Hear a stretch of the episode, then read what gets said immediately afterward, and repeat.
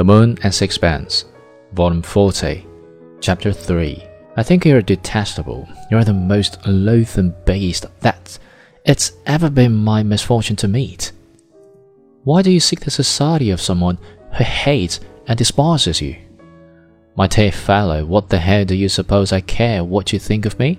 Damn it all, I said more violently because I had an inkling my motive was none too creditable. I don't want to know you.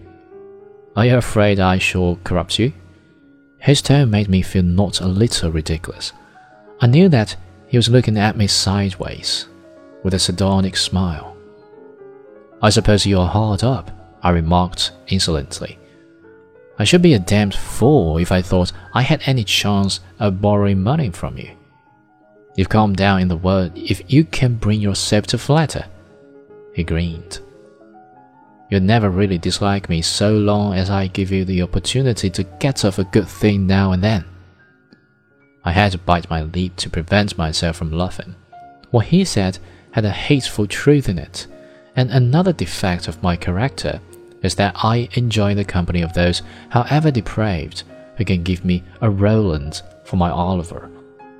I began to feel that my abhorrence for Strickland could only be sustained by an effort of my part.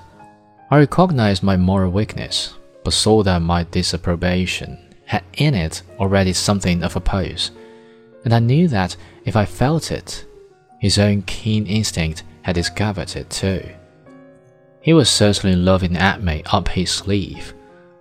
I left him the last word and sought refuge in a shrug of the shoulders and taciturnity.